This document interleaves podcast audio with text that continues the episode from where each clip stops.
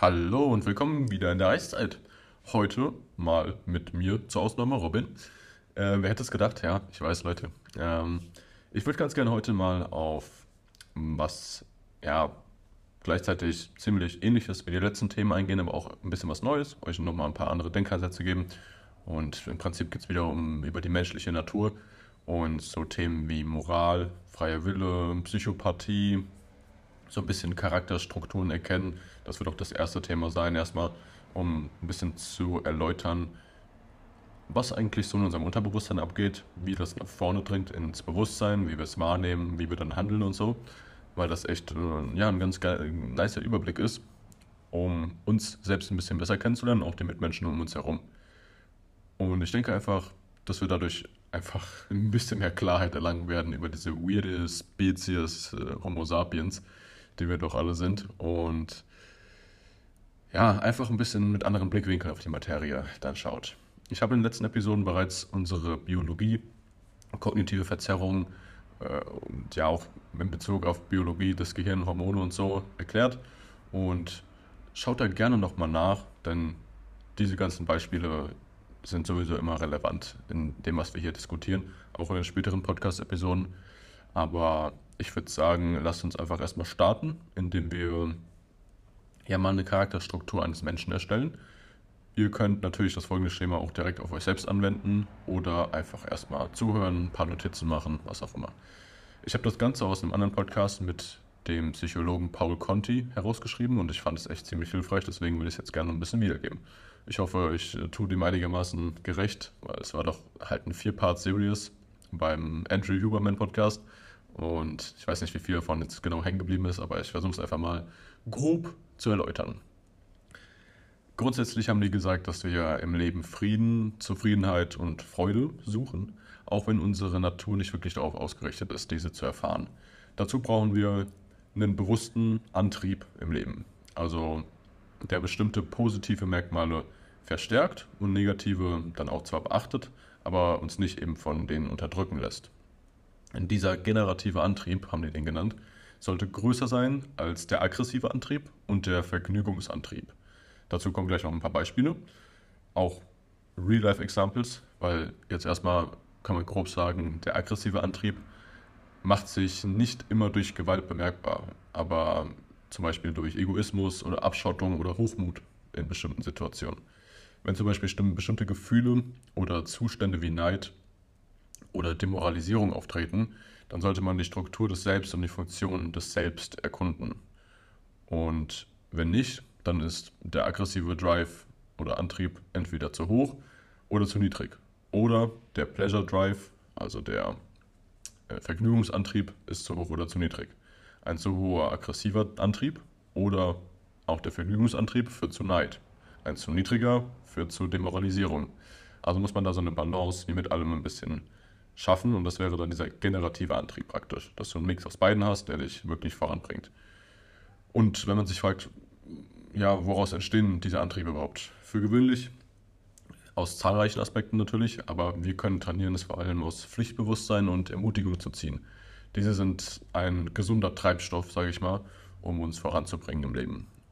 Wenn wir einen Blick auf die Struktur des Selbst werfen, dann sieht es ungefähr so aus, dass du ein Selbst hast, dann noch Abwehrmechanismen, das sind gute und schlechte, einen bewussten Geist und einen unbewussten Geist. Und ja, dieser Unbewusste ist praktisch wie dieses klassische Eisbergbild, dass 80% einfach unter Wasser sind, die wir niemals erkunden können, und 20% sind oberhalb der Eis, äh, des Wassers.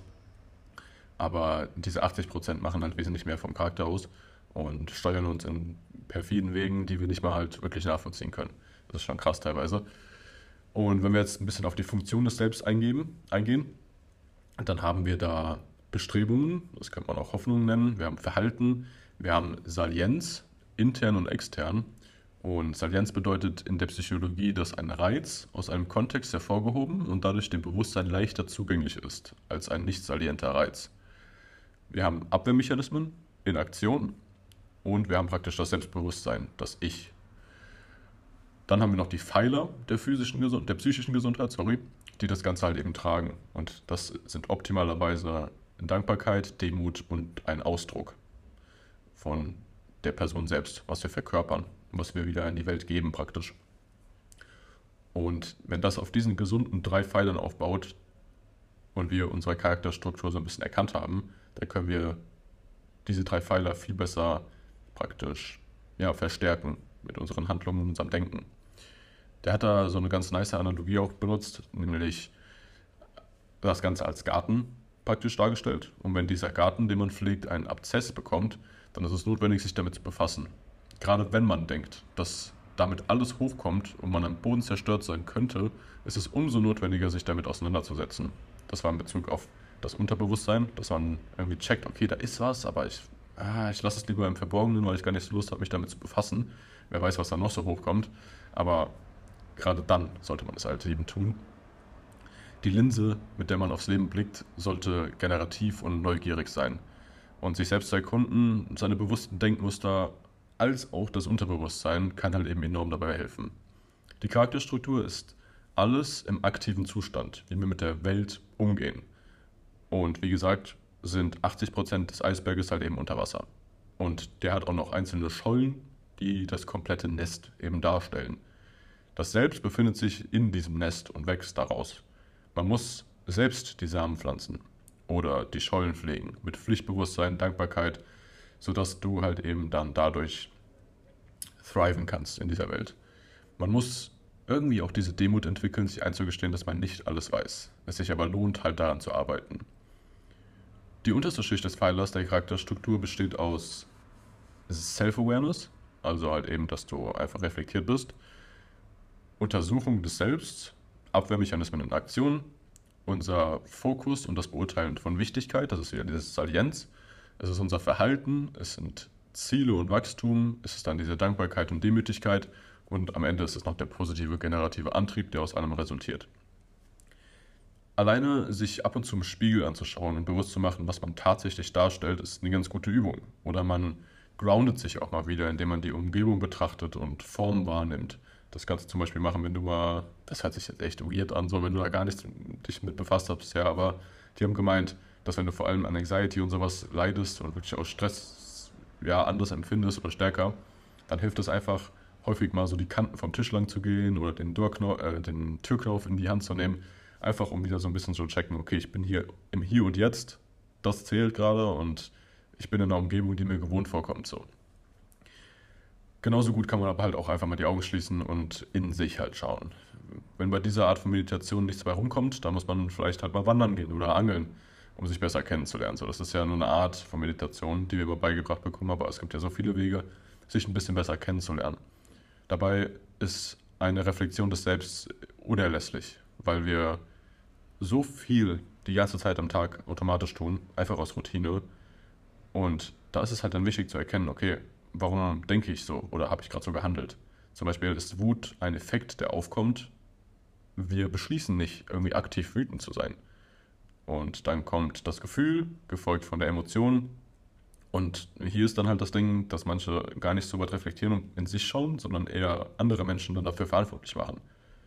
Und manche machen das halt dann mit sich selbst, manche machen es der Situation äh, verantwortlich so. Aber es ist halt generell wichtig, überhaupt zu erkennen, wieso es aufkam, wie ich es gerade verarbeite, ob ich Abwehrmechanismen habe, die da in den Prozess einschneiden und wie die sich zum Ausdruck bringen. Und dann kann man halt eben schauen, okay, was sind diese Verhaltensmuster und Abwehrmechanismen? Sind diese gut oder destruktiv? Wir sollten uns öfter fragen, warum es aufkommt und die Struktur selbst zu erkunden. Denn wenn wir das nicht tun und uns nicht mit der Vergangenheit befassen, dann sind wir wie ein Sprinter, der zu früh startet, stolpert und dann nicht sein volles Potenzial einfach ausschöpft. Es ist okay, an manchen Tagen weniger zu funktionieren, auch mal zu weinen oder nur im Bett zu liegen. Es ist ein Prozess der Aufarbeitung. Und dann haben die noch einen Begriff genannt, der heißt Sublimation.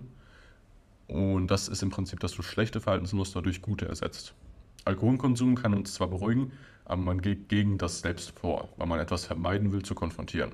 Man muss sich eingestehen, dass man vielleicht Hilfe braucht, um wieder auf die Bahn zu kommen und praktisch so diese Agency zu generieren im Leben. Also diesen generativen Antrieb, dass du dir Ziele setzt und dann auch darauf hinarbeitest und diese er, ja, erreichst in dem Prozess.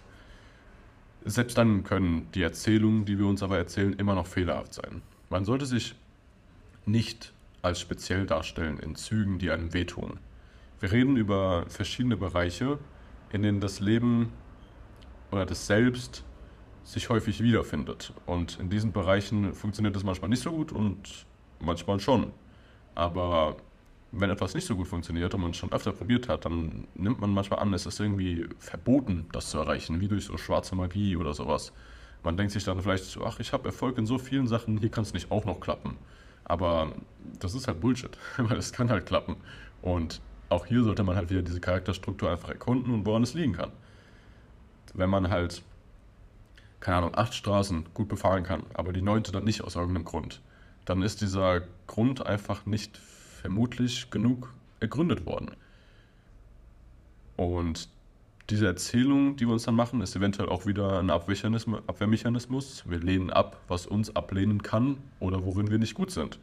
Und wenn wir uns nur mit dem bewussten Denken damit befassen, dann verhindern wir sogar das Ergründen von eben diesen Abwehrmechanismen und warum wir eine Angst haben zu scheitern. Es kommt halt darauf an, dieses Unterbewusstsein hervorzubringen, aktiv. Und das kann eben durch viele verschiedene Methoden passieren, die wir eben auch schon kurz besprochen haben. Wie halt eben dieses Grounden, das Meditieren, Self-Awareness, aber halt vielleicht auch durch Therapie. Auf jeden Fall. Gut, in dem Zusammenhang möchte ich nochmal ein bisschen genauer auch auf andere psychologische Modelle eingehen, um unsere dunkle Seite ein bisschen besser kennenzulernen. Erstmal fangen wir mit einem typischen Modell der Psychologie an, was die Ocean-Persönlichkeiten betrifft. Das ist Offenheit, Gewissenhaftigkeit, Extravertiertheit, Verträglichkeit und Neurotizismus. Diese fünf ja, praktisch kategorisierten, das war ein falsches Wort, aber ihr wisst, was ich meine, äh, die kategorisieren uns halt eben in bestimmte Schubladen anhand ja, von halt Questionnaires, die du ausfüllst und Fragen vom Therapeuten, die du bekommst. Und dann wird halt so ein, so ein Diagramm erstellt, wie hoch du praktisch in den einzelnen Bereichen ausschlägst. So. Diese ganzen Persönlichkeiten oder Merkmale werden zu 50% tatsächlich erblich weitergegeben und der Rest entsteht nicht durch Erziehung oder so. Sehr wenig hat davon äh, mit Erziehung zu tun. Der Rest entsteht einfach durch die natürliche Zufälligkeit unseres Nervensystems unseres Gehirns und der Hormone. Selbst in Zwillingen, die die gleiche DNA, also wirklich die literally dieselbe haben, kann es unterschiedlich aussehen, sogar was die Organgröße im Endeffekt angeht. Deswegen, wir werden da schon irgendwie reingeboren, müssen damit klarkommen. Und wenn man es halt erkennt, das ist relativ gut, äh, wie man ausschlägt in diesen Dingern. Da gibt es natürlich auch zahlreiche Tests und sowas. Ähm, auch welche, die du gar nicht so frei zugänglich hast, die aber ziemlich ziemlich gut sind. Ich glaube, Massachusetts Behavioral Test oder sowas hieß der. Ich weiß es nicht mehr genau. Ähm, der wird da ziemlich oft genannt. Genau. Wenn wir jetzt aber nochmal uns die Kehrseite anschauen, nämlich die dunkle Tirade, dann geht es um ja, die Persönlichkeitsmerkmale Narzissmus, Machiavellismus, Psychopathie und tatsächlich wurde da jetzt noch ein viertes hinzugefügt und das ist der Sadismus. Und der wird charakterisiert praktisch dadurch, dass du Freude erlangst, wenn andere leiden. also das sind schon heftige Merkmale, die du halt dann ähm, ja, praktisch ähm, dir aneignest und aneignen kannst. Auch das ist nicht unbedingt genetisch wieder bedingt, das kannst du auch durch bestimmte Abfolgen von Handlungen machen und Routinen, die du aufbaust.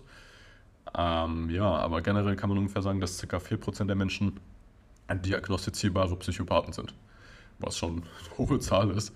Vor allem ist das Ding halt, dass diese Menschen halt immer ziemlich laut sind, sage ich mal, in der Gesellschaft. Die Forschung über die dunkle Triade wird in der angewandten Psychologie eingesetzt, insbesondere in den Bereichen Strafverfolgung, klinische Psychologie und Unternehmensführung. Menschen mit einer hohen Ausprägung dieser Merkmale begehen mit größerer Wahrscheinlichkeit Verbrechen, verursachen soziales Leid und stellen Organisationen vor große Probleme, vor allem wenn sie Führungspositionen innehaben. Sie neigen auch dazu, weniger mitfühlend, verträglich und einfühlsam zu sein, sind mit ihrem Leben häufig unzufrieden und glauben seltener, dass sie und andere um, sie herum auch gut sind, also gute Menschen. Häufig geben sie ihren Freunden Tipps, um die eigenen Entscheidungen zu rechtfertigen und zu untermauern. Deshalb kommen sie gar nicht so von Herzen, sondern haben eine ganz andere Intention. Dich eben klein zu halten, als ihren Freund oder Freundin zu behalten und bloß dass du nicht selbst hinterfragst, was mit in der Situation gerade abgeht. Alle, alle drei oder jetzt halt vier Merkmale dieser dunklen Triade sind begrifflich voneinander zu unterscheiden, obwohl empirische Belege auch zeigen, dass sie sich überschneiden. Das heißt, sie sind mit einem gefühllos manipulativen Stil verbunden einfach. Und wenn du zum Beispiel eine der Sachen hast, dann ist es auch wahrscheinlicher, dass du die andere hast. Narzissmus ist vermutlich das am häufigst aufkommende und das ist gekennzeichnet durch Grandiosität, Stolz, Egoismus und einen Mangel an Empathie. Obwohl auch die Diagnose halt immer noch selten vorkommt im Verhältnis, machen Narzissten ca. 50% der sichtbaren Probleme unserer Gesellschaft aus. Es sind echt Naturgewalten. Ich meine, du musst dir alleine mal überlegen, was du für eine Art Mensch sein musst, wenn du dir zutraust, ein Land wie Amerika als Präsident zu leiten. Weißt du? Ein normaler Mensch würde nicht auf die Idee kommen, dass er die Expertise oder das Know-how hätte, da irgendwie und einen guten Job zu machen. Aber Leute kandidieren und wollen halt ein Land beherrschen oder dann regieren oder wieder aufbauen oder wie man es halt einfach rechtfertigt. Aber da muss schon eine bestimmte Art von Person sein, das überhaupt umsetzen zu können und dir den Glauben an dich selbst zu haben, das zu tun. Und bei Narzissten ist häufig das Ding, dass die Leute nicht arrogant per se sind, sondern sie sind neidisch auf andere und unzulänglich in ihren eigenen Errungenschaften. Und als Schutzmaßnahme ummanteln sie sich dann in Aggression, Abneigung und Egoismus. Sie haben Angst vor absolutem Versagen und beobachten deswegen sehr genau, was die Menschen in ihrem Umfeld machen, um es besser zu machen oder sie runterzuziehen. Sie sind sehr gut darin, mentale Modelle von Personen aufzustellen und Empathie vorzutäuschen. Wenn eine junge Person sein Intellekt zu seiner Identität macht und er für etwas Intrinsisches, was da ist in seinem Körper, was er praktisch auch durch Genetik oder Erziehung weitergegeben bekommen hat, wenn er für diesen intrinsischen Antrieb die ganze Zeit gelobt wird, dann ist es wahrscheinlich, dass du narzisstische Züge später im Leben annimmst. Und umso schlimmer wird es dann, wenn die Person erkennt, dass sie in anderen Bereichen des Lebens trotzdem immer noch auf Ablehnung stößt obwohl sie so intelligent ist und sie dafür ihr ganzes Leben gelobt wurde. Zum Beispiel in Beziehungen reicht halt eben dieser Intellekt nicht aus und man kann dann leicht in andere Bereiche der dunklen Triade auch abrutschen. Wenn wir uns kurz Machiavellismus, nochmal anschauen, dann erkennt man sehr schnell oder ähnliche halt Verhaltensmuster auch zu Narzissten. Das sind manipulative Menschen, die sich aber nochmal einen Grad stärker praktisch ins Negative ähm, bewegen. Sie beuten andere aus. Also sie haben eine fehlende Moral, Gefühllosigkeit, ein höheres Maß an Eigeninteresse einfach generell. Psychopathie zeichnet sich durch kontinuierlich, kontinuierliches antisoziales Verhalten aus, Impulsivität, Egoismus, gefühllose und emotionslose Züge und Unbarmherzigkeit. Also das sind schon ja, krass, äh, krasse äh, Merkmale einer Person, die du auch hoffentlich siehst. Also diese Menschen sind generell häufig schlau. Deswegen ist es auch schwierig, wenn sie Empathie vortäuschen, das zu erkennen. Aber manchmal haben wir doch einen relativ gesunden Menschenverstand und können ein bisschen lesen in soziale Interaktionen. Und wenn da irgendwie sowas komisch vorkommt oder was er für Äußerungen macht oder sie, ab und zu, dann ja, kann man sich das noch ein bisschen anschauen, aber dann sollte man relativ bald sich auch distanzieren, weil wie gesagt, die bringen dein Leben schon in Bahn, da willst du nicht mit handeln. So. Eine Faktorenanalyse ergab, dass unter den fünf großen Persönlichkeitsmerkmalen eine niedrige Verträglichkeit das stärkste Korrelat der dunklen Triade ist, während Neurotizismus und ein Mangel an Gewissenhaftigkeit mit einigen Mitgliedern der dunklen Triade in Verbindung gebracht wurden. Einvernehmlichkeit und die dunkle Triade zeigen korrelierte Veränderungen im Laufe der Entwicklung. Das heißt, wenn du eine niedrige Verträglichkeit hast, was, also Verträglichkeit ist im Prinzip einfach, dass du ähm, vor schwierige Situationen gestellt wirst oder schwierige Unterhaltungen hast, aber du trotzdem noch als äh, entgegenkommend gewertet wirst. Dass du versuchst, dieses Problem zu lösen mit logischen und netten, netten Unterhaltungen oder Lösungen halt einfach, genau. Also bei allen drei Merkmalen der dunklen Triade wurde festgestellt, dass sie wesentliche genetische Komponente haben. Umweltfaktoren tragen zur Entwicklung von Merkmalen der dunklen Triade bei, auch wenn sie einen geringeren Einfluss hatten als die Genetik. Jetzt noch ein paar interesting Facts, die ich in dem Zusammenhang auch nochmal raushauen möchte. Die Rate an Psychopathen der CEOs in Amerika, also der S&P 500 Unternehmen, praktisch der erfolgreichsten, äh, die am meisten äh, Umsatz und sowas generieren, liegt bei 21 Prozent. Und wir haben eben gesagt, dass ungefähr 4 Prozent in einer der Kategorien der dunklen Triade angehören. Und 21% ist halt schon heftig viel. Manche Mental Disorders wie Schizophrenie, Autismus, Depression, ADHS, auch bipolare Störungen korrelieren häufig mit erhöhtem Erfindertum und IQ. Also halt auch, weil die Menschen aus diesen Kategorien auch häufiger erhöhten IQ haben, mit halt eben der dunklen Triade. Und schlaue Menschen sind generell 20% wahrscheinlicher, eine der Krankheiten zu entwickeln, wegen alleine dieser Hyperreaktivität und einer Schwächung des Immunsystems. Auch Asthma und Allergien korrelieren mit IQ, was halt ein crazy Gedanke ist an sich. Ähm, ja, aber das wollte ich einfach noch mal kurz loswerden. Das hatte ich noch in meinen Notizen hier und fand es eigentlich relativ interessant. Gut, dann kommen wir jetzt mal zu dem richtigen juicy Stuff, nämlich freier Wille, moralisches Handeln, ob wir von Natur aus gut oder böse sind. Und dafür würde ich ganz gerne erstmal auf das Projekt der Unsterblichkeit eingehen. Causa sui im Lateinischen, was so viel heißt wie Ursache von sich selbst. Und das bezeichnet etwas, das aus sich selbst heraus entsteht. Ein sprechendes philosophisches Konzept bezieht sich auf den Zweck, den der Mensch hat, selbst durchs Leben praktisch sich etwas zu kreieren und zu schaffen und dadurch in der Unendlichkeit weiterzuleben. In dem Buch The Denial of Death, einem Werk, das mit dem Pulitzerpreis auch für Sachliteratur ausgezeichnet wurde, entwickelt der Autor Ernest Becker dieses Konzept zu dem, was er eben dieses Unsterblichkeitsprojekt bezeichnet. Er behauptet, dass Menschen sich diese schaffen, um mit sich mit etwas verbunden zu fühlen, das über die eigene Endlichkeit hinausgeht. Mit anderen Worten, diese Projekte schaffen einen Sinn im Leben des Einzelnen, der noch lange nach dem physischen Tod nachhallen kann. Und die Teilnahme an solchen Projekten schafft ein Gefühl von Sinn und Bedeutung in einer ansonsten ziemlich gleichgültigen Welt.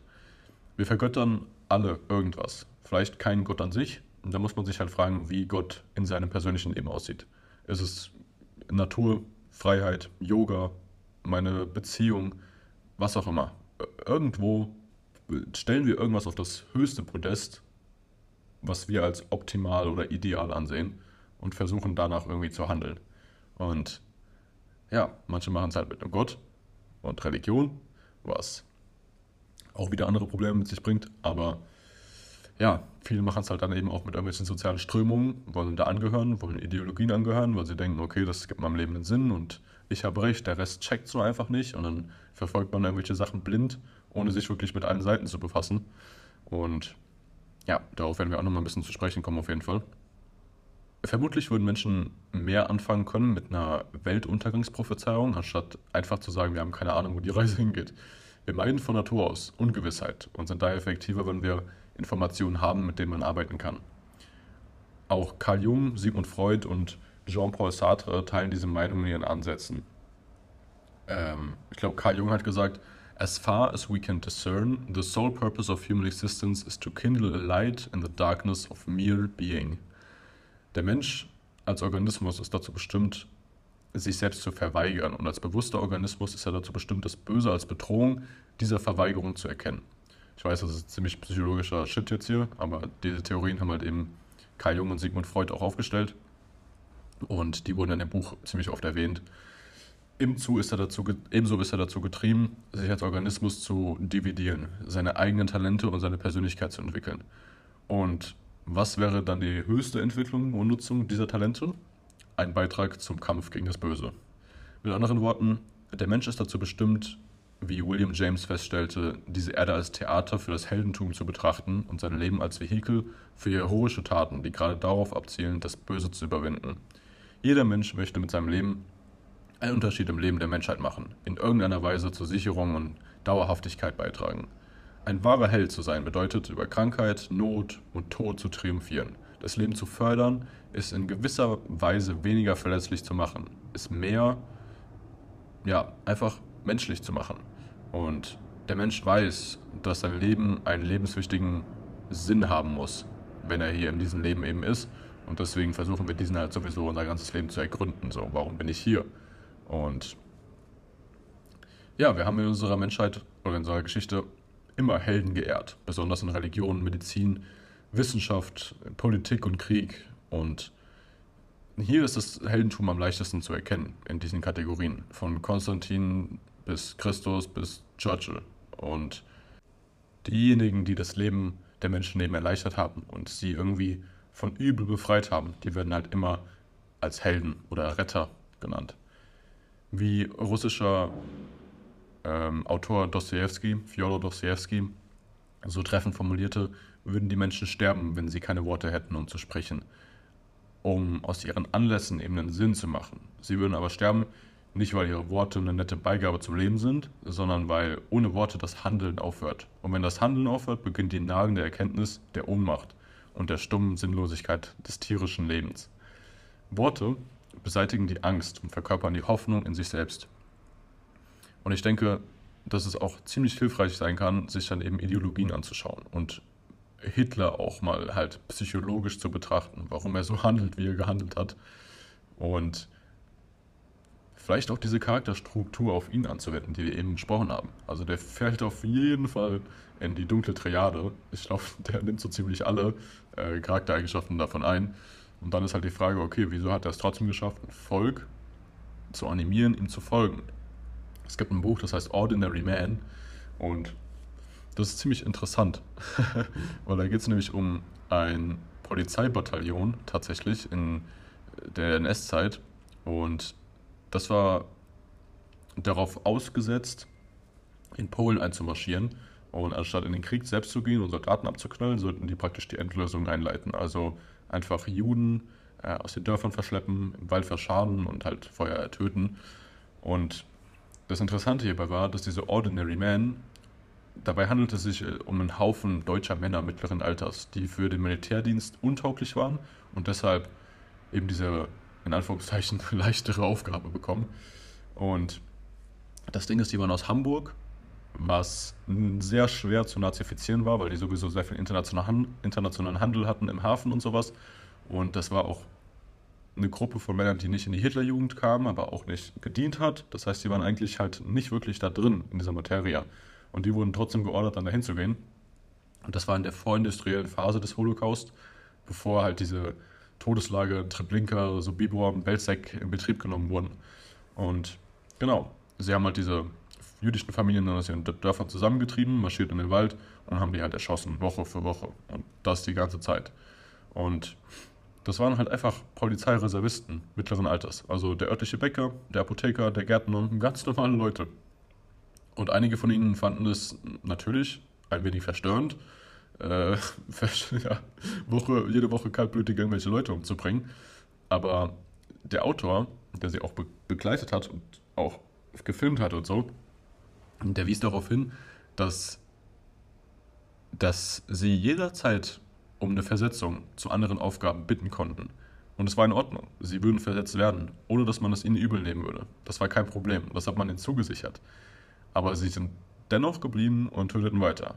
Ein Grund dafür war auch, einfach um ihre Kameraden nicht diese Arbeit alleine verrichten zu lassen. Das ist, ja, das ist die Definition von einem totalitären Staat, dass jede einzelne Person für den Verbleib des Systems arbeitet. Und das basiert eben auf Lügen und Gehirnwäsche. Und da ist es halt dann ultimativ schwer, das zu erkennen und sich zu fragen, okay, mache ich hier eigentlich gerade das Richtige?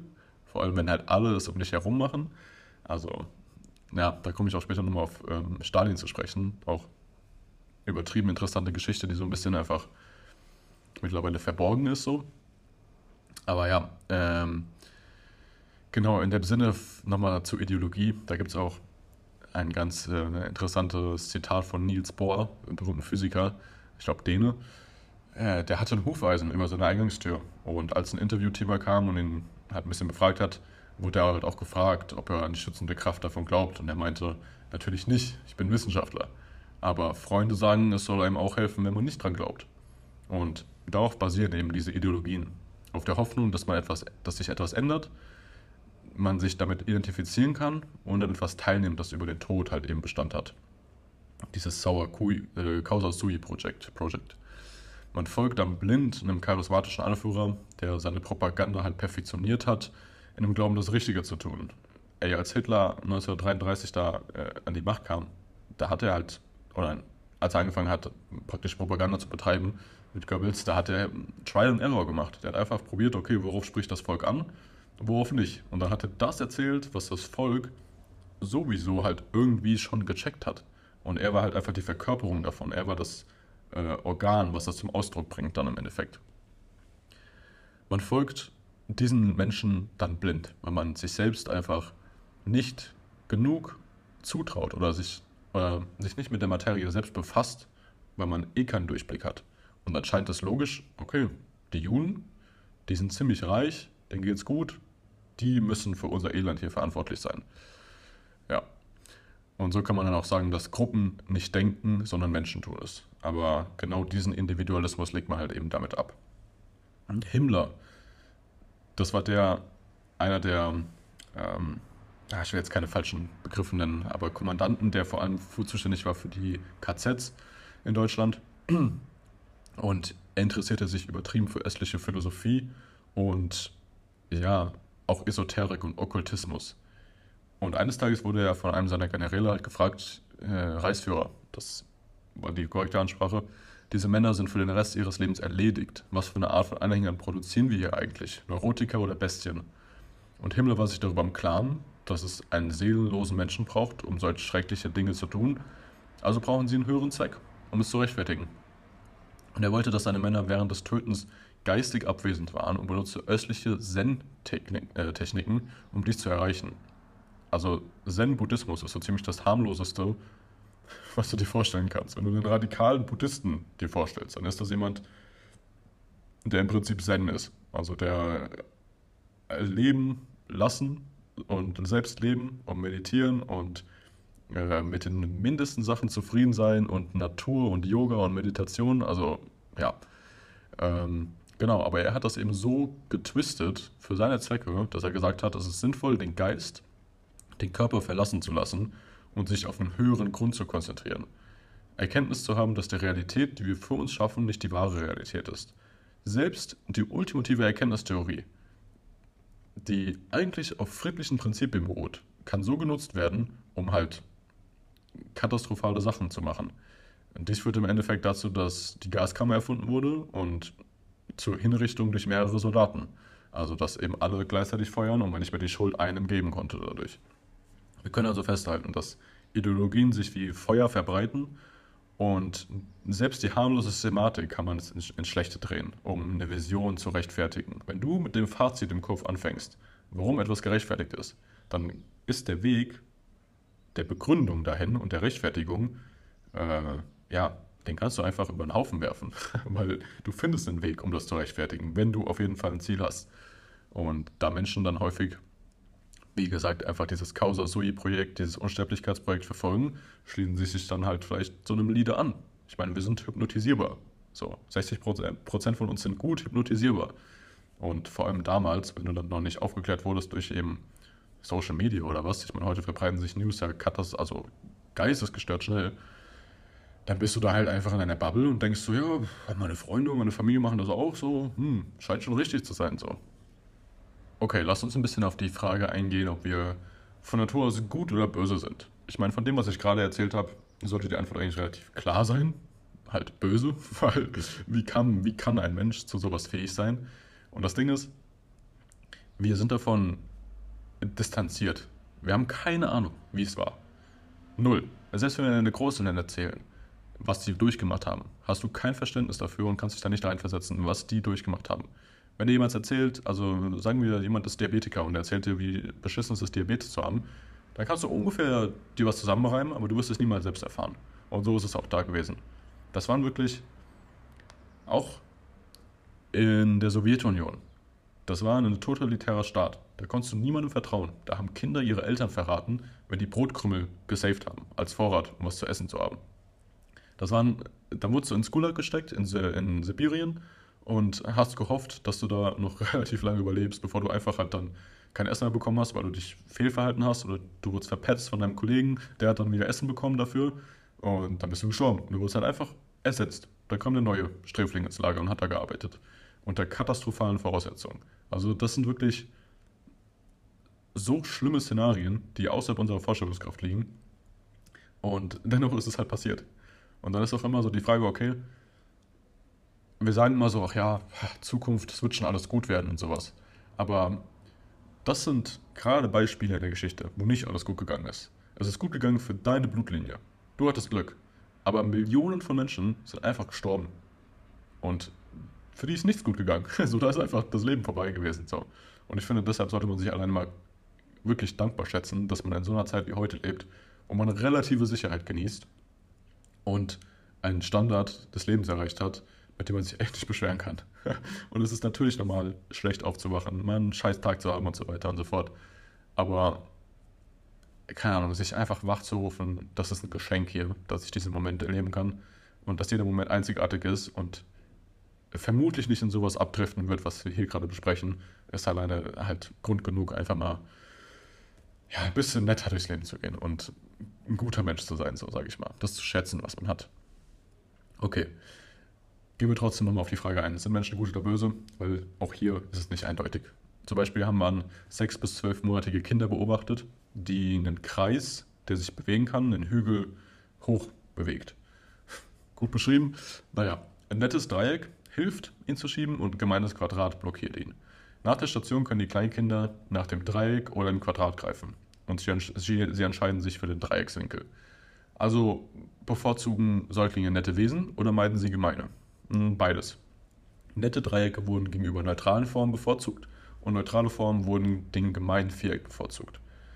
Und wenn ein Kind sich Puppen ansieht, eine gute und eine schlechte, dann werden dem Kind die Puppen präsentiert, die jeweils auf einem Haufen Bonbons sitzen. Und wer sollte ein Bonbon bekommen oder verlieren? Ähm, die böse Puppe. Wer gewinnt ein Bonbon? Die gute Handpuppe.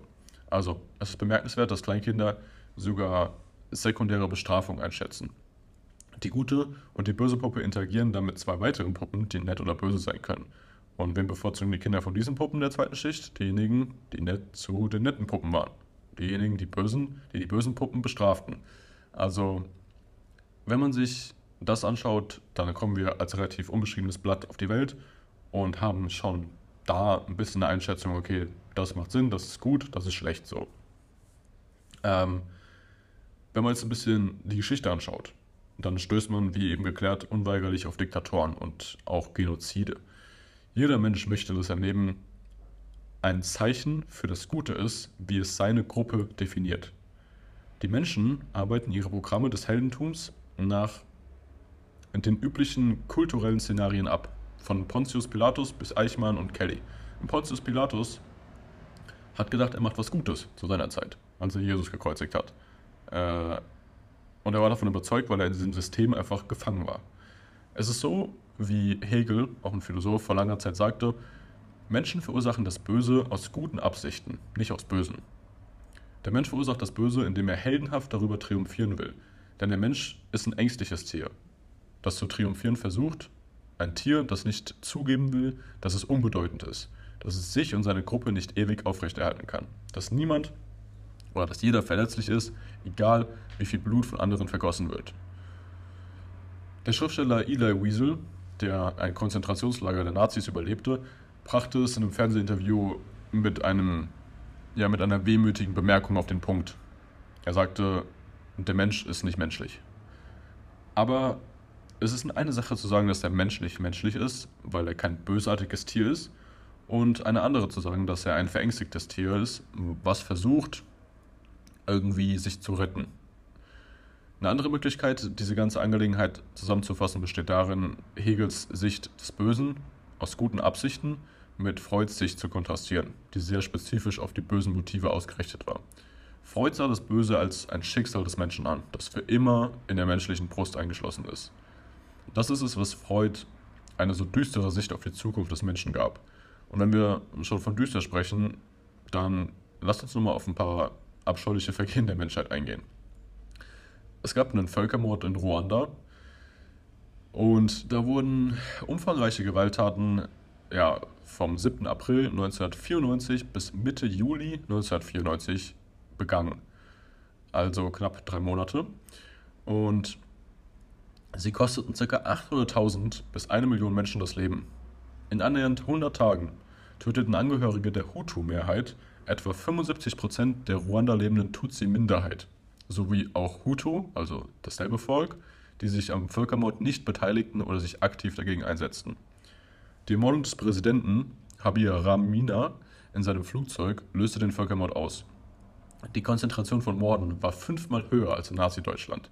Es waren Nachbarn, die mit Prügeln auf dich losgingen, Frauen vergewaltigten, verstümmelten, folterten und aufs Grausamste umbrachten. Also, das ist Next Level abscheulich gewesen einfach. Du konntest keinem mehr vertrauen, du wusstest nicht, wer Feind, äh, Feind ist, weil selbst halt manche Hutu-Angehörigen halt, die sich weigern mussten um ihr Leben bangen dann im Endeffekt. Und das war halt wirklich mittelalterliche Zustände. Und wie eben gesagt, im Dritten Reich hat man zwar den Polizeipatronen befohlen, Juden zu töten und auszuliefern, aber man konnte sich weigern, ohne jetzt krasse Konsequenzen zu spüren. Diese Menschen haben aus freien Stücken gehandelt. Zwar mit gewissem Druck und Gehirnwäsche und so, aber letztendlich waren es ihre Entscheidungen. Wobei wir darauf auch nochmal kommen, im Bereich freier Wille später. Ja, und äh, Historiker Norman Neymark hat ein Konzentrationslager, das hieß Lublin Majdanek, genauer betrachtet. Selbst unter den Opfern bildet sich eine Hierarchie, in der die obere Schicht die anderen bestraft haben, obwohl alle Juden waren in diesem Konzentrationslager. Also, ja, man findet selbst in absoluten Notlagen Gründe, um das Überleben für sich und seine Familie zu sichern. Also auch in Hungersnöten, in der Ukraine, Russland, China, da haben die Menschen andere ausgeraubt und gegessen, weil sie in so katastrophalen Zuständen gelebt haben, dass es nicht anders ging. Da gab es auch eine ganz interessante Analogie zu. In der Vorlesung eines Professors hat der Prof mal gebeten, die Hand zu heben an das Publikum, wenn sie 1861 die in die Abolitionisten gewesen wären in Alabama. Also praktisch die, die sich gegen Sklaverei eingesetzt hätten. Und dann haben alle in dem Vorlesungssaal halt die Hand gehoben, was natürlich niemals so stimmen würde. Weil damals halt nicht alle die Hand gehoben haben, die dagegen waren. So, du warst ja in einem ganz anderen Setting, in einer ganz anderen Zeit und du hast ganz anders gedacht. Du wusstest ja, du, du kannst ja nicht die Informationen, die wir heute haben. So. Also, der beste Schutz gegen das Böse ist zu erkennen, dass es in jedem menschlichen Herzen liegt, die Möglichkeit, praktisch Böses zu tun und dass sie einen auch überwältigen kann. Mao Zedong, Pol Pot, Genghis Khan, Kublai Khan, Hitler, Stalin, die haben ethnische Minderheiten ausgerottet, politische Ansichten durchgesetzt und erobert mit Hilfe von Armeen. Also fast jeder Mensch hat das Potenzial, anderen das Leben zu nehmen. Viktor Frankl, auch Konzentrationslager-Überlebender, hat äh, Man's Search for Meaning geschrieben, sehr, sehr gutes Buch. Und er hat gesagt, dass er selbst in Konzentrationslagern das Positive und Hoffnungsvolle im Menschen gesehen hat. Auch in dem Lublin Majdanek, Majdanek sorry, haben die Frauen am Abend Lieder gesungen und sich Essen geteilt, für Wärme gesorgt. Es gibt also auch in jedem Menschen einen Wille, Gutes zu tun, der vielleicht erschüttert werden kann durch die Umstände, so wie Morde und Hungersnot und Vergewaltigung. Ähm, aber, naja, es ist schwierig, wenn deine Gruppe halt eben einer bestimmten Ideologie angehört, daraus zu brechen. So. Heutzutage bilden sich auch so Ideologien, auch ziemlich leicht, aber du kannst gleichzeitig so leicht auch die andere Meinung einholen und dich nicht so schnell formen lassen. Damals war es wirklich halt, du warst unwissend einfach. Und keine Ahnung, wenn wir uns die heutige, die heutige Situation anschauen, dann haben wir auch halt viele Krisenherde momentan. Also das sieht man vor allem im Gazastreifen, man sieht es auch in Nordkorea, Afghanistan ist von Taliban übernommen worden. Syrien hat immer noch auf jeden Fall Bürgerkrieg die ganze Zeit. Amerika ist gespalten wie noch nie. Es gibt sau viele antisemitische Parteien, die aufsteigen. Oder sagen wir mal, ähm, ja, eher rechtsorientierte Parteien in Europa. China unterdrückt weiterhin und bedroht Taiwan. Also es gibt echt viel zu, zu beachten heutzutage. Die, ich glaube, die Uhr, die Mitternacht praktisch anzeigt, also wenn es zu spät ist und ein atomarer Krieg oder sowas ausbrechen könnte, ist halt ein paar Sekunden davor, so 90 oder sowas, glaube ich. Also ja, es sieht nicht so rosig aus, äh, aber dann kann man auch wieder sagen, man sah es jemals rosig aus. Also irgendwie haben wir es ja schon hinbekommen. Wie gesagt, es sind Millionen von Menschen gestorben, für die es nicht gut ausgegangen ist so. Aber du und ich, wir können uns das heute hier anhören und hier sitzen, weil wir Glück gehabt haben alle Bausteine sind so gefallen, dass wir die Möglichkeit haben, das hier und jetzt gerade zu erleben. Also, Sachen spitzen sich immer weiter zu und es ist umso gefährlicher, weil wir immer mächtiger werden und neue Möglichkeiten finden, uns auszurotten im Prinzip. Ob das dann biologische Waffen sind, chemische Waffen, ob das eh Cyberkriminalität ist und Hacking und was auch immer. Es gibt einige Wege, die präsenter werden in den nächsten Jahren. Und woran bisher geforscht wird, da machen wir uns bestimmt kein Bild von so. Also, kann Nächstenliebe das alles regeln? Oder sind wir doch eher natürlich egoistisch?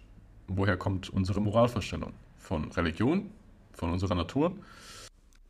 Wir können also festhalten, dass wir eine gewisse Grundschicht der Amoralität haben, die uns sagt, dass wir überleben und uns fortpflanzen sollen. Und dieser Teil des Gehirns ist unser Reptiliengehirn. Das kann Menschen dazu bringen, aus egoistischen Gründen schreckliche Dinge zu tun. Wir haben jedoch auch ein höheres Gewissen, das die Menschen gut macht und uns sagt, dass wir unseren ja, instinktiven Verstand ignorieren sollten. Wir sind weder von Natur aus gut noch böse. Nur wenige Menschen sind wirklich unmoralisch. Das heißt, sie versuchen, schlechte Dinge des schlechten Willens wegen zu tun. Aber viele von uns lassen zu, dass unser Reptiliengehirn die Oberhand gewinnt und folgen dann blind irgendwelchen fanatischen Führern. Wir verehren alle irgendwas. Und es muss nichts Supernatürliches sein, aber sobald man das zu seiner Identität macht, dann erfindet man Angriffe als persönliche Attacken und die kommen von allen Seiten. Was einen Menschen gut macht, ist, wie sehr er sein höheres Gewissen nährt, also darüber hinwegzuschauen eben. Wenn mehr als nur eine Handvoll Menschen die Gesellschaft wirklich zerstören wollten würden, dann könnte es ihnen gelingen. Das haben auch totalitäre Herrscher wie Stalin, Hitler und Mao erkannt. Es ist faszinierend, wie der Kommunismus während des Kalten Krieges teilweise runtergespielt wird. Nur weil der Westen sich gegen ein noch schlimmeres Übel der Sowjetunion dann angeschlossen haben, hat man irgendwie verheimlicht, was sie so gemacht haben und das irgendwie gerechtfertigt, was da abging. Aber ja, es waren wie gesagt Umstände, die waren katastrophal. Und wenn du dich hinsetzt und selbst darüber nachdenkst, wie du als Mensch mit einer der schlimmsten Foltermethoden aufkommen kannst oder musst, dann würdest du nicht so kreativ werden wie Stalin und seine Anhänger. Das war wirklich psychischer Terror, Versklavung, Überwachung. Du konntest niemandem vertrauen. Und die Idee des Kommunismus ist ja so genial gewesen, dass wenn Probleme aufkommen, es auf jeden Fall auf das Individuum zurückzuführen ist. Das heißt, wenn du arm wurdest, dann musst du halt arbeiten. So, du hast nichts bekommen, du musst es halt einfach deinen Arsch hochkriegen. Und ja, dann kommen dazu die Gulags, in denen du einfach halt ersetzt wurdest. Es hat da echt keinen gebockt, wie es dir geht. Und eine psychopathische Autorität hat etwas auf dem Papier halt sich relativ gut anhörend. Ein Wirtschaftssystem, was auf Gemeinschaft abzielt und Produktion und keine Schichtung der, der Klassen. Die haben das halt katastrophal umgesetzt. Und je länger das Ganze fortschritt, desto sadistischer wurde es, weil man die letzten Andersdenkenden halt noch ermitteln musste. Häufig hast du auch einfach Leuten Verbrechen angehängt, um die Oberen zu besänftigen. So, da wurde irgendwas genannt und dann kamen da schon die, die Staatsmänner so und haben gesagt, ja, wir haben hier drei Verdächtige. Und er so, nee, haben aber schon den Täter gefasst. Und dann wurden die halt wieder losgelassen, weißt du. Aber du hast da einfach Leuten was in die Schuhe geschoben, äh, weil die sich mal irgendwie falsch geäußert hatten und die jetzt in dem Index da von denen waren. Und dann haben die sich gedacht, okay, ja, der war es heute nicht, aber der hat auch Scheiße gefetzapft. So. Lass den einfach einbuchten oder ins Gulag schicken.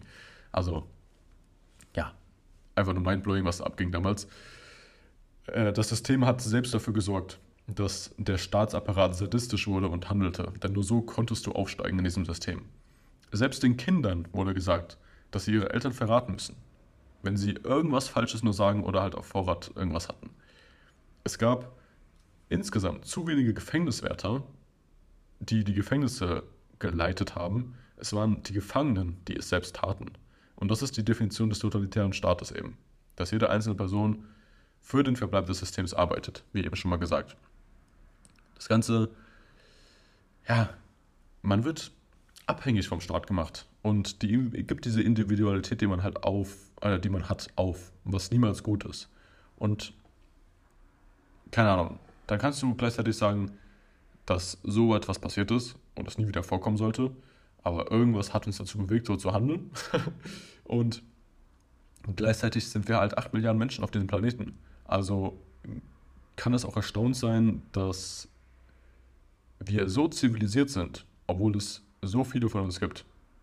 und unser System eigentlich relativ gut funktioniert und es hier und da mal natürlich Mordschlag und Totschlag gibt und Kriege, aber wir uns noch nicht ausgerottet haben. So. ja, es ist halt irgendwie auch faszinierend, vor allem mit dem Wissen, was wir jetzt haben, dass wir halt auch Impulsivität, äh, impulsiv handeln, dass wir auf Instinkte zurückgreifen, wirklich auch immer noch diese evolutionären Stränge haben, die sich durch unser Leben ziehen. Und ja, keine Ahnung, unsere Zivilgesellschaft ist irgendwie eine Illusion. Sie funktioniert halt nur, weil wir stillschweigend zugestimmt haben, so den Schein zu wahren. Geld ist eine Illusion, es sind einfach nur Zahlen auf irgendwelchen Computern. Die Polizei hat auch keine Befugnisse als die, die wir ihnen in der Gesellschaft verliehen haben. So. Okay, gehen wir noch mal ein bisschen weiter auf ja, ein paar erklärende Strukturen nochmal ein und Modelle. Die allgemeinste Aussage, die wir machen können, ist, dass zumindest jeder Mensch den anderen in irgendeiner Weise vereinnahmt, um sich selbst zu erhalten. Lebensstile sind Stile der Aneignung des anderen, um die eigene rechtschaffene Selbsterhaltung zu sichern. Man könnte sagen, dass, äh, es in dem Sinne ein natürliches und eingebautes Übel im sozialen Leben gibt, weil jede Interaktion eine gegenseitige Aneignung ist. Wir haben ein direktes Beispiel dafür gesehen, eben in der Beziehung zwischen dem Führer und der Gruppe. Es ist ein einfacher, schlaue Hunde zu trainieren als dumme. Diese Menschen sind in ihrem Denken bestätigt und denken sich, ich liege richtig und der Rest sieht es nicht. Auch Religion wird oft verglichen mit Kults. Aber man kann argumentieren, dass, dass Religion auch positive Eigenschaften verkörpert und darstellt. Leute finden eine Gemeinschaft und Kraft im Glauben. Man hilft sich aus, man sammelt Gelder, um Mitglieder zu helfen. Die einzigen Probleme, die Leute wirklich damit haben, sind, glaube ich, drei. Und das ist der eiserne Glaube an nicht belegte historische Ereignisse und die dazugehörigen Ideale. Das ist zweitens, dass man zu strikt auf bestimmte Freuden im Leben verzichtet. Und das ist drittens, dass Mitglieder von Religionen halt eben auf andere, äh, ja, einfach herabblicken. Auch auf Atheisten oder halt auf andere Anhänger ähm, von, ja, eben verschiedenen Religionen. Und es gibt in jeder Gruppe schwarze Schafe, die sich den menschlichen Trieben hingeben und Macht ausüben oder etwas belegen wollen in Verbindung mit ihrem Glauben. Und dies führt dann eben zu gewalttätigen Anschlägen.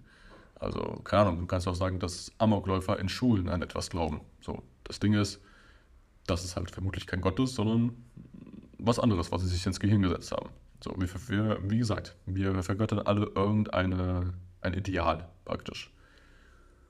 Und wenn wir uns nochmal auf die Religion beziehen, da will ich in dem Sinne auch nochmal kurz auf den Islam eingehen. Und es wird dafür vermutlich ein bisschen Backlash bekommen, auf jeden Fall, aber ich finde, das sollte einfach auch nochmal gesagt werden. Ähm, das Ding ist, wenn säkuläre Liberale keine sicheren Grenzen schaffen, dann werden es Faschisten tun. Das ist eine Quote von Sam Harris, der auch sich sehr viel mit dem Islam befasst hat. Und ich finde, er ist einer der ziemlich klarsten Denker unserer Zeit heute. Genau wie so ein Douglas Murray oder sowas, der auch nach Palästina reist, um da halt wirklich nachzuvollziehen, was da wirklich abgeht, so, weil er halt den Medien auch nicht vertraut als Journalist. Ist auch wieder so ein bisschen, ähm, ja, gegensätzlich, hypokritisch. Aber genau, diese Quote sagt im Prinzip dafür, dass, oder meint im Prinzip, dass die säkulare Liberalen, also eben Glaubensanhänger, die aber immer noch halt auf der liberalen Seite agieren, selbst ihrem Volk klar machen müssen, hey, es gibt Grenzen, die wir einzuhalten haben und wir können uns nicht praktisch ausweiten auf die Welt. Sonst werden Faschisten Grenzen für uns errichten. Und das sieht man heute mehr und mehr im Westen, da ständig verschiedene Glaubensgruppen aneinander geraten und rechtspopulistische Parteien halt daraus hervorgehen. Und es sind halt häufig ja, Anhänger des Islams tatsächlich, die eben für diesen Stress auch sorgen. Und ich will jetzt in keinster Weise irgendwie gegen die attackieren oder sowas, aber das sind halt einfach ein paar Fakten, die mir auch mit den Jahren so aufgefallen sind. Und zwar ist der Islam halt die einzige Religion, die Gewalt Ungläubigen androht und sogar halt den eigenen Mitgliedern sollten die austreten. Und das Wort Islamophobia reduziert Kritik am Islam auf rassistische Grundlagen und verhindert irgendwie einen Austausch über diese Ansichten der Religion. Und das macht halt keinen Sinn, weil, keine Ahnung, jeder kann innerhalb von fünf Minuten zum Islam konvertieren, egal welchen Hintergrund du hast. Du musst einfach nur Allah als dein Gott anerkennen. Und ja, dann bist du praktisch dem Dschihad beigetreten, also der gewalttätigen Ausbreitung des Islams, was halt auch einer der Pfeiler ist, so der Grundprinzipien. Und keine Ahnung, wenn du gegen das Christentum bist, dann wirst du halt nicht als Christophob oder sowas an, angesehen. So. so ein Begriff wird halt nicht genannt. Und du kannst auch nicht sagen, okay, äh, Christentum ist scheiße, ich, ich bin jetzt rassistisch gegenüber Leuten aus Brasilien oder so, weißt du? Also, keine Ahnung, Antisemitismus geht darauf zurück, dass du eine Rasse einfach hast, weil sie geboren sind und deren Eltern und deren Eltern wieder hast, einfach nur weil sie existieren. Aber, keine Ahnung, ich gehe halt eher auf das Denken und die Fundamentals von eben der muslimischen Religion oder dem Islam halt ein. Ich habe ja nichts gegen die Leute, so. Oder generell, glaube ich, die meisten haben nichts gegen die Menschen an sich, sondern es ist eher der Glaube, der sie so in bestimmten äh, ja, Ansichten handeln lässt. Keine Ahnung. Und ich finde, man sollte halt immer hinterfragen, woran man glaubt, weil man halt eine Realität formt, in der man sich befindet. Und wenn diese Realität immer und immer wieder irgendwie aneinander clasht mit bestimmten anderen Normen oder auch der Gesellschaft oder keine Ahnung, sogar innergemeinschaftlich. Es gibt ja auch Schiiten und Sunniten, so. Dann musst du halt einfach checken, so, hm, vielleicht ist da mehr dahinter. Und das gilt für alle Menschen, natürlich. Also, keine Ahnung, es, wir haben ein Dogma der politischen Korrektheit, das derartige Konversationen im Keim erstickt.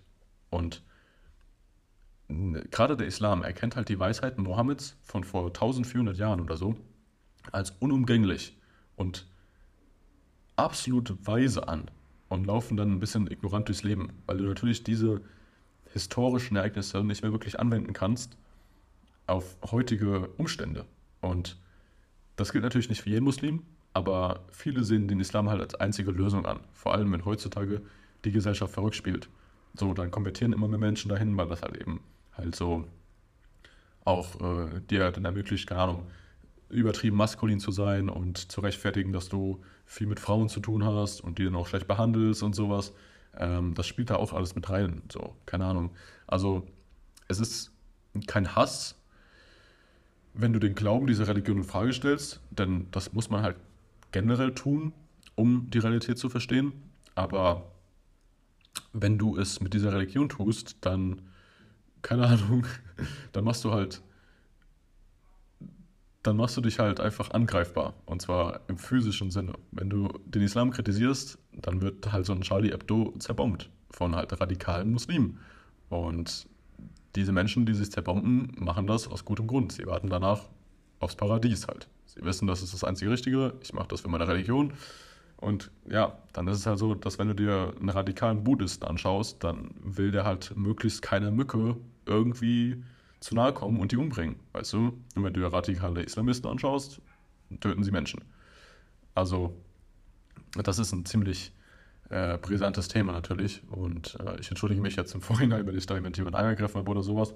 Aber das war jetzt so die Erkenntnis, die ich auch aus den letzten Büchern einfach gelesen habe und gezogen habe und aus Interviews. Und ja, ähm, genau, und in dem Sinne hat man da auch wieder so einen Leader, eben Mohammed, der halt schon damals das Volk entzweit hat in Sunniten, Schiiten. Und wenn man halt fanatisch diesem Leader folgt und den Ansichten und den Prinzipien, die er vor halt zig Jahren verkörpert hat, dann hörst du halt auf, so ein bisschen zu denken für dich und selbst reflektiert zu sein. Und ich finde, das sollte man immer sein. Immer. Weil unser Leben halt gerade so komplex ist. Wenn wir uns auch nochmal einheimische Stämme anschauen, dann kommen wir da auch relativ schnell auf andere Motive, um zu töten. Und zwar waren manche von denen einfach aus schierem physischen Appetit. Und zwar hat man halt Leute umgebracht und sie gegessen, um zu überleben. Und das ist halt dann mal eine andere Sache, natürlich, als jetzt von der Ideologie irgendwie befallen zu sein und dann nicht mehr denken zu können. Aber ja, manche, manche Stämme liebten einfach den Geschmack von Menschenfleisch und haben dann eben angefangen, die Leute zu gefangen zu halten und dann irgendwann zu essen. Und andere zogen aus persönlicher Frustration im Stamm in den Krieg, um Kummer abzubauen oder sexuelle Eifersucht oder was auch immer. Also sie haben auch Krieg aus Langeweile geführt. Und das Leben auf primitiven Ebenen konnte eintönig sein und die Kriegsführung war oft halt die Hauptquelle für neue Erfahrungen und Reisen und echte Stimulation. Und in der Tat ist es auf primitiver Ebene fast durchschaubar, dass die Kriegsführung ein Spiel war, um sich andere anzueignen und das eigene Leben mit ihnen zu verflechten. Wir sehen das deutlich auch bei den Plain-Indianern, wo die Kriegsführung oft wirklich eine Art sportlicher Wettkampf der Stämme war. Aber organismische Triebe sind von Natur aus sadistisch und der primitive Mensch hat einem gefangenen Feind oft Böses angetan, weil er schadenfroh und stolz sein wollte. Er folterte, um sich selbst zu bestätigen und sein eigenes Gefühl der Wichtigkeit zu steigern, indem er andere erniedrigte.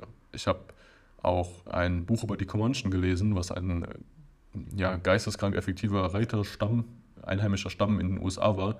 Und die sind auf bestialische Weise über die Settler halt hergefallen.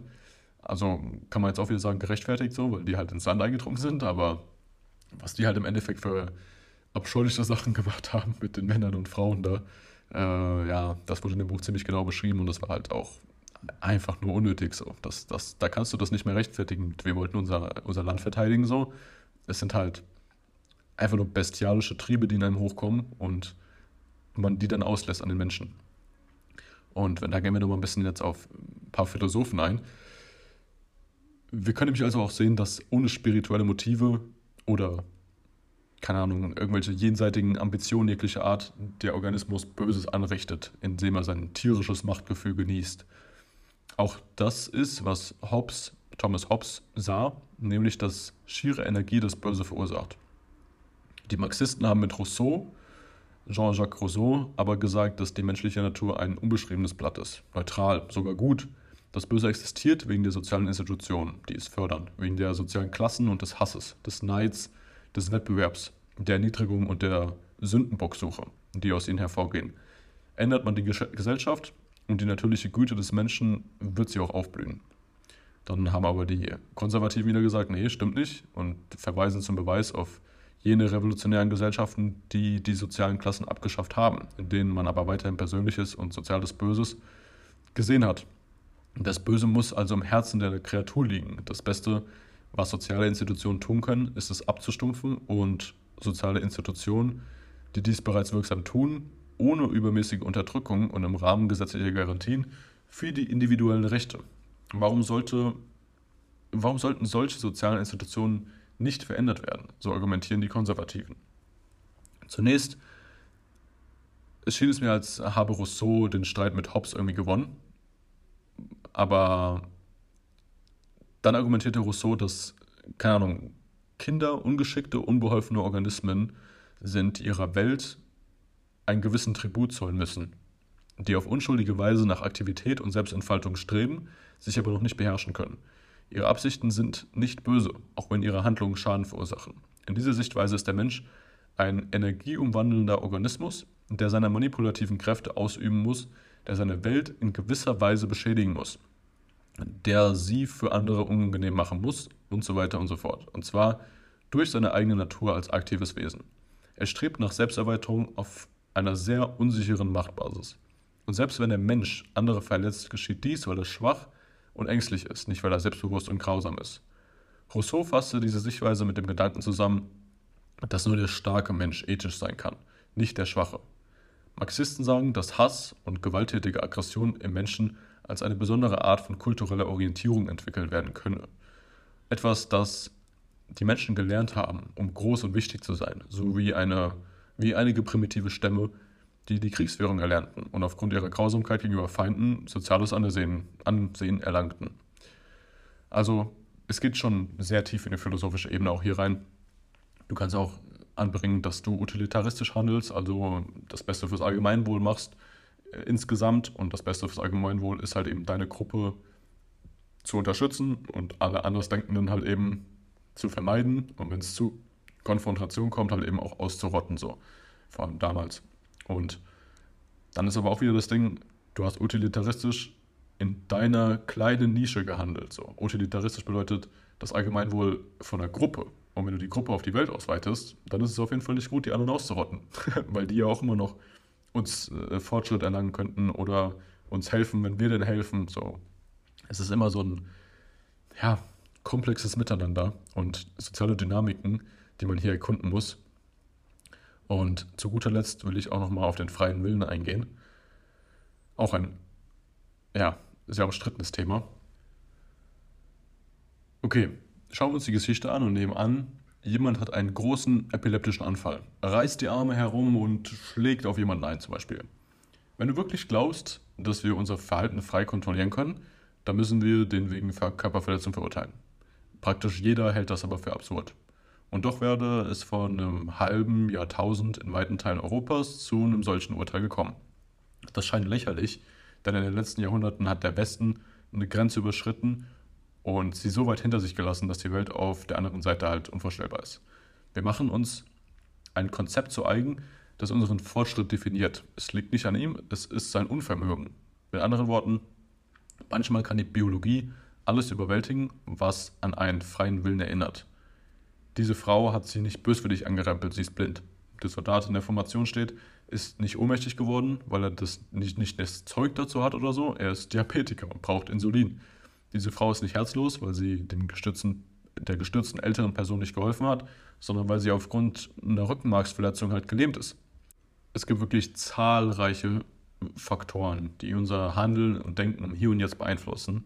Das, kann, das können epigenetische Effekte sein, das können Aspekte der Gehirnfunktion sein in deinem Kindesalter, das können Gene sein, das können Hormone sein, es kann sein, ob deine Eltern autoritär oder egalitär waren. Also wirklich unendliche viele Möglichkeiten im Prinzip. Und auch Boris Frederick Skinner behauptet, dass Bewusstsein und freier Wille eine Illusion seien, ob menschliches Verhalten ausschließlich auf gelernte Reaktionen auf Reize aus der Umwelt basierte. In den 1980er Jahren berichtete der Neurowissenschaftler Benjamin Liebert von der UCSF über etwas Faszinierendes. Eine Versuchsperson wird ein EEG-Gerät angeschlossen, das die elektrischen Erregungsmuster im Gehirn überwacht. Sie sitzt ruhig da und schaut auf eine Uhr. Sie wurde angewiesen, mit dem Handgelenk zu schnipsen, wann immer sie Lust dazu hat und die Zeit sekundengenau zu notieren, wenn sie sich dazu entschlossen hat. Liebert identifizierte in den EEG-Daten ein sogenanntes Bereitschaftspotenzial, ein Signal des motorischen Kortex und der ergänzenden prämotorischen Bereiche, dass bald eine Bewegung eingeleitet werden würde. Die Bereitschaftspotenziale traten durchweg etwa eine halbe Sekunde vor dem Zeitpunkt auf, an dem die bewusste Absicht, sich zu bewegen, gemeldet wurde. Also hat man daraus interpretiert, das Gehirn beschloss, sich zu bewegen, bevor es sich dessen überhaupt bewusst war. Und das Ding ist, wir sind uns nichts bewusst, außer dem, dessen wir uns bewusst sind. Das meiste, was in unserem Kopf ist, ist unterbewusst und man hat keine Kontrolle darüber. Wir haben keine Ahnung, wie es funktioniert oder wie wir es kontrollieren können. Wir sind Geiseln des Universums, unserer Umwelt, unserer Gene unserer Erziehung, unserer neurologischen Konfiguration und unseres Unterbewusstseins. Der bewusste Verstand kann gegen das Unterbewusstsein ankämpfen, wenn es darum geht, Entscheidungen zu treffen. Aber wir stützen unsere Entscheidung auf früheren Erfahrungen, sodass der Weg technisch bereits geebnet ist.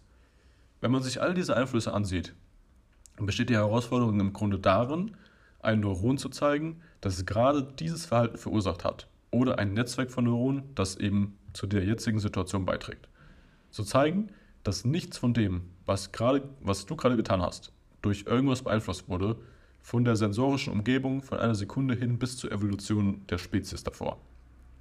Da ist kein Platz für ein Konzept des freien Willens, das sich in dem Gehirn befindet, aber nicht vom Gehirn stammt. Es gibt dort einfach keinen Spielraum dafür. Und unsere Verhaltensweisen und unsere Entscheidungen sind die Folgen einer langen Reihe von Dominosteinen, die vor diesem Verhalten gefallen sind. Selbst wenn wir die volle Kontrolle über unser Unterbewusstsein hätten, was würde es bedeuten, einen freien Willen zu haben? Woher käme der freie Wille? Von einer Seele, einem Gott? Zufälligkeit? Bevor man zum Beispiel eine Gefahrensituation erkennt, lenkt unser Gehirn unser Gesicht. Die Augen vergrößern sich, um die Umgebung zu sehen, der Mund wird geöffnet, um einzuatmen und eventuell nach Hilfe zu rufen. Wenn man sich erschreckt oder angespannt ist, hat man den Drang, die Hand vor den Mund zu halten, um die Luftzirkulation zu minimieren. Diese Verhaltensweisen gehen Millionen von Jahren zurück, um nicht von jagenden Tieren gerochen oder gehört zu werden. Wenn du als Baby auf die Welt kommst, dann hat dein Gehirn zuerst die Teile des Gehirns entwickelt, die die ältesten sind. Also wirklich altertümliche Teile des Gehirns. Das ist dann sowas wie Schreien und Furcht und Traurigkeit und Freude. So, weißt du, diese ganz basic Dinger. Also, freier Wille ist nicht möglich, es ist eine Unwahrscheinlichkeit. Aber, jetzt kommt das große Aber, wenn man sich unbeliebte Objekte in der Welt anschaut, Steine, Wasserflaschen, was auch immer, die haben ein sehr begrenztes Verhaltensrepertoire, weil ihre innere Organisation so grob ist, als dass sie viel richtig oder falsch machen könnten. Wenn man sich mit einem Glas Wasser unterhält, dann sendet man Schallwellen, es tut sich aber nicht viel. Es vibriert vielleicht ein bisschen, aber das Repertoire an der Reaktion ist unglaublich begrenzt. Wir haben durch die Evolution ein riesiges Repertoire an Verhaltensweisen, die fein auf Reize der Außenwelt abgestimmt sind. Man stellt mir eine Frage und das ist ein Stimulus und ganz plötzlich treten diese Teilchen, diese Prozesse in Aktion. Und das ist das Ergebnis, was dann rauskommt, das ist meine Antwort. Und die Freiheit, die wir haben, liegt nicht in der Kontrolle der physikalischen Gesetze und chemischen Reaktionen, sondern darin, dass wir keine Verhaltensbeschränkungen haben. Wir sind frei eben von diesem begrenzten Verhaltensrepertoire und werden von neuen Erfahrungen und unserer Umgebung geformt. Dieses breite Spektrum von Reaktionen zu haben, ist einzigartig. Und während wir die nicht gezielt wählen, haben wir sie dennoch zur Verfügung und können sie bewundern. Über diese Verhaltensweisen staunen. Und das ist die Freiheit, die wir haben, diese Komplexität. Da wir also mit der Umwelt konfrontiert werden, ohne direkte Handlungen zu tätigen, müssen wir unsere Umwelt und unser Verständnis anpassen. Lesen wir mehr, sind wir offener, haben andere soziale Kontakte oder schauen mit einer anderen Linse auf das Weltbild. Positive Nachrichten machen uns optimistisch, anstatt daran Zweifel zu hegen, wie es davor der Fall war. Wir haben also die Neurochemie unseres Gehirns angepasst, um angenehmer und effektiver durchs Leben zu schreiten und mit allem, was uns in den Weg geworfen wird, leichter fertig zu werden. Und hier ist nochmal ein Beispiel für diesen Dualismus. Das habe ich aus dem Buch Behave, Human Biology at Our Worst and Best rausgenommen, genau wie eben auch den anderen Teil oder Aspekte davon. Ähm, und da hat der Autor Robert Sapolsky gesagt, es gab einen Artikel über Jerry Sandusky, ein Footballtrainer der Penn State University, der ein grausamer Serien-Kinderschänder war. Ich weiß, ziemlich darkes Topic wieder, aber dieser Podcast heute ist halt nur mal ein bisschen dark. Ähm, genau, nach seiner Verurteilung erschien ein Meinungsartikel auf CNN unter der provokanten Überschrift Verdienen Pädophile Mitleid. Und da hat James Cantor von der Universität Toronto einen Überblick über die Neurobiologie der Pädophilie geschrieben. So tritt sie beispielsweise in Familien auf, was darauf schließen lässt, dass die Gene eine Rolle spielen Pädophile weisen atypisch hohe Raten von Hirnverletzungen in der Kindheit auf. Es gibt Hinweise auf endokrine Anomalien während des fetalen Lebens. Ergibt sich daraus die Möglichkeit, dass die neurobiologischen Weichen gestellt sind, dass manche Menschen dazu bestimmt sind, so zu sein? Und die Antwort ist ja, schon. Kantor, also der Autor des Zeitungsartikels, schlussfolgert, man kann sich nicht aussuchen, kein Pädophiler zu sein. Und das ist mutig und richtig. Und dann macht Kantor einen weiteren, weiteren verblüffenden Weitsprung in Bezug auf die gemilderte Willensfreiheit und mindert irgendetwas von dieser Biologie die Verurteilung und Bestrafung, die Sandusky, also der Fußball, Fußball, äh, Footballtrainer, verdient hat? Und die Antwort ist nein. Man kann sich nicht aussuchen, ein Pädophiler zu sein, aber man kann wählen, kein Kinderschänder zu werden. Dennoch ist unser System zu sehr darauf ausgelegt, einfach Schubladendenken anzuwenden und allesamt hinter Gitter zu sperren. Man muss, glaube ich, eher isolieren. Genau wie man ein Kind mit Schnupfen nicht in den Kindergarten schickt und die Ursache an sich abwarten und bekämpfen. Denkt man wieder in Richtung Agency, also Durchsetzungsvermögen und Handlungsdrang und dass Leute ihr eigenes Schicksal schaffen, dann kann man leicht demotiviert werden, wenn eh alles deterministisch ausgelegt ist. Wofür arbeitet man dann Tag ein, Tag aus? Und da hat Robert Sapolsky gesagt, aus Dankbarkeit. Dass man überhaupt diese Chance hat, so zu agieren, das Umfeld mitzureißen, zu wachsen, ein Mindset bilden kann, der einen resistenter macht gegenüber allen möglichen Triggern aus der Umwelt. Und dennoch sollte man sich dann klar werden, dass die Errungenschaften ganz natürlich kommen und nicht zu Arroganz oder Selbstliebe beitragen sollten. Jeder Mensch ist in dieser Hinsicht gleich, nur dass all die Faktoren von oben sie aufgeschlossen haben. Zum Beispiel Model oder Hirnchirurg zu werden. Schon im antiken Athen hat man die Straßenbettler nicht als Loser abgestempelt, sondern als Unglückliche. Sie wurden einfach nicht von der Göttin Fortuna gesegnet. Wir akzeptieren, dass manche Menschen in der NBA spielen, weil sie groß oder schnell sind. So sollten wir auch akzeptieren, dass manche CEOs oder Piloten werden. Aus denselben unendlich vielen Faktoren, die eine Sekunde, eine Minute, eine Stunde, eine Woche, einen Monat, ein Jahr oder Hunderttausende von Jahren vorher passiert sind und immer noch Einfluss haben. So haben wir gelernt, die Basketballer zu preisen, weil sie offensichtlich das Glück, Glückslos haben. Aber noch so viele mehr haben eine andere Art von Glückslos gezogen. Und wie wir unseren Ehrgeiz, unsere Neugier, soziale Kompetenz fördern mit allem, was vor uns außerhalb unserer Kontrolle passiert, zählt. Also der jetzige Moment. Die Mittel, die wir zur Verfügung haben und im jetzigen Moment damit zu handeln. Es wäre schade, wenn man mit dieser existenziellen Lehre irgendwie zurückbleiben würde. Und obendrein ist der Abschluss an der Wirtschaftshochschule dann auch sehr wenig wert. Aber für die meisten Menschen auf diesem Planeten, Planeten gibt es ein Rechtssystem, das das Rückgrat von allem ist, was wir tun. Und das besagt, dass Belohnung und Bestrafung gerecht sind, weil sie an Menschen verteilt werden, die es unserer Meinung nach verdient haben. Die meiste Zeit sage ich, oh mein Gott, aber was ist mit der Tatsache, dass ich einen Job habe, der mich bezahlt? Ich habe gutes Gehalt und all das, wofür ich hart gearbeitet habe. Wenn wir die Verantwortung aus unserer Wahrnehmung des menschlichen Verhaltens herausnehmen, dann wird es ein schöner Planet. Hier sind nur ein paar Dinge, die sich auf uns auswirken können. Okay, um jetzt mal kurz nochmal herunterzuzählen, wie minimal der Einfluss sein kann, aber wie er sich dann im Endeffekt ja einfach den Impuls, was er für ein Resultat mit sich bringt. Okay, und ich zähle jetzt ein paar Sachen auf. Das ist einmal der Blutzuckerspiegel, der sozioökonomische Status, der Geburtsfamilie, eine Gehirnerschütterung, Schlafqualität und Quantität, pränatales Umfeld, Stress und Glucotikodspiegel, ob du Schmerzen hast, ob du an der Parkinson-Krankheit leidest, welche Medikamente dir verschrieben wurden, perinatale Hypoxie, Dopamin D4-Rezeptor-Genvariante. Das ist auch interessant, wenn du die hast, kommt es darauf an, ob du eine sichere Bindung an deine Mutter hast, dann bist du großzügiger im, im generellen Leben. Wenn du diese Genvariante nicht hast und dann ist die, dann, dann ist die ähm, Verbindung zur Mutter egal, aber du bist automatisch halt nicht so großzügig, glaube ich. Also, das sind so Sachen, das ist immer Gen, was das für einen Einfluss in der Umwelt auswirkt und wie die Umwelt überhaupt dieses Gen erst wachruft praktisch oder aktiviert. Weil das ist immer so ein Zusammenspielen von anderen Faktoren. Ja, und dann geht es halt weiter in der Liste, also ob du einen Schlaganfall hattest, ob du in der Kindheit misshandelt wurdest, ob du deine kognitive Belastung in den letzten Minuten war, dann nochmal andere Genvarianten, ob du Parasiten hast, die Bleikonzentration in deinem Leitungswasser, als du ein Kind warst, ob du in einer kollektivistischen oder individualistischen Kultur lebst, ob du hetero bist und eine Frau in der Nähe ist. Also wirklich so, so, so viele Möglichkeiten. Selbst wenn du ein kaltes Glas äh, Wasser hältst, bist du automatisch kälter in deiner Interaktion gegenüber anderen Menschen.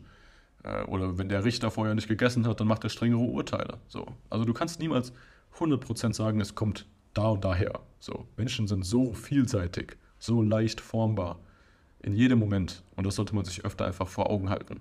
Und dann ist es auch verständlich, dass wir so katastrophale geschichtliche Ereignisse haben, wie halt eben äh, Nazi-Deutschland oder Stalin oder Mao oder irgendwelche Stämme, die sich umbringen oder Genozide in Ruanda. So, das sind, das sind Faktoren, die aufeinander kommen. Das ist eine Vorgeschichte, die davor passiert ist, die das Ganze geebnet hat. So der Zweite Weltkrieg aus dem ersten hervor zum Beispiel, da war schon, da waren die Schienen schon gestellt und dann hat es nur noch einen fanatischen Leader gebraucht, der in seiner Kindheit halt äh, ja, gemobbt wurde, schwul war, dann hat er zu Drogen gegriffen, dann war er nicht mehr klar im Verstand vielleicht. Das hat alles mit reingespielt, auf jeden Fall. Und dann ist es verständlich, also verständlich her, dass sowas halt auch passieren kann und Leute auch sich anschließen und so. Also, Leute, merkt euch einfach am Ende dieser Podcast-Episode, es ist so fucking komplex. wir können uns nicht erlauben, ein Bild von einem Menschen zu machen, selbst wenn wir diese Person denken, wir kennen sie. So. Wir, wir stellen uns ein Bild von der Person anhand von dem, was sie uns preisgibt. Aber das meiste ist im Verborgenen. Das, was sie uns nicht preisgeben will, ist das, was diese Person meistens ausmacht. Also seid einfach ein bisschen rücksichtsvoller, offener. Aber versucht auch gleichzeitig bei euch ein bisschen zu ergründen, okay, wie sieht meine Charakterstruktur aus? Warum handle ich und denke ich, wie ich handle? Wieso reagiere ich so auf einen, auf einen wütenden Menschen? Wieso kommt bei mir Traurigkeit in dem und dem Szenario vor? Das sind alles so Sachen, um halt eben diesem Reinfallen in diese Schienen und diese Ideologien und sowas ein bisschen erschwert. Dass du einfach für dich denkst, als Individuum. Okay, in dem Sinne hoffe ich, der Podcast heute hat euch gefallen. Ähm, sagt mir gerne in den Kommentaren, was ihr noch mehr hören möchtet. Ich werde nochmal demnächst auf ja, Freude und Glücklichkeit eingehen. Bisschen Kontrast zu dem Thema, was wir gerade besprochen haben. Einfach, was Menschen glücklich macht generell. Und genau, dann schauen wir einfach weiter. Aber ansonsten haltet die Ohren steif. Ich wünsche euch ein gutes neues Jahr 2024 und ich hoffe, ihr schaltet auch beim nächsten Mal wieder ein. Macht's gut, Leute.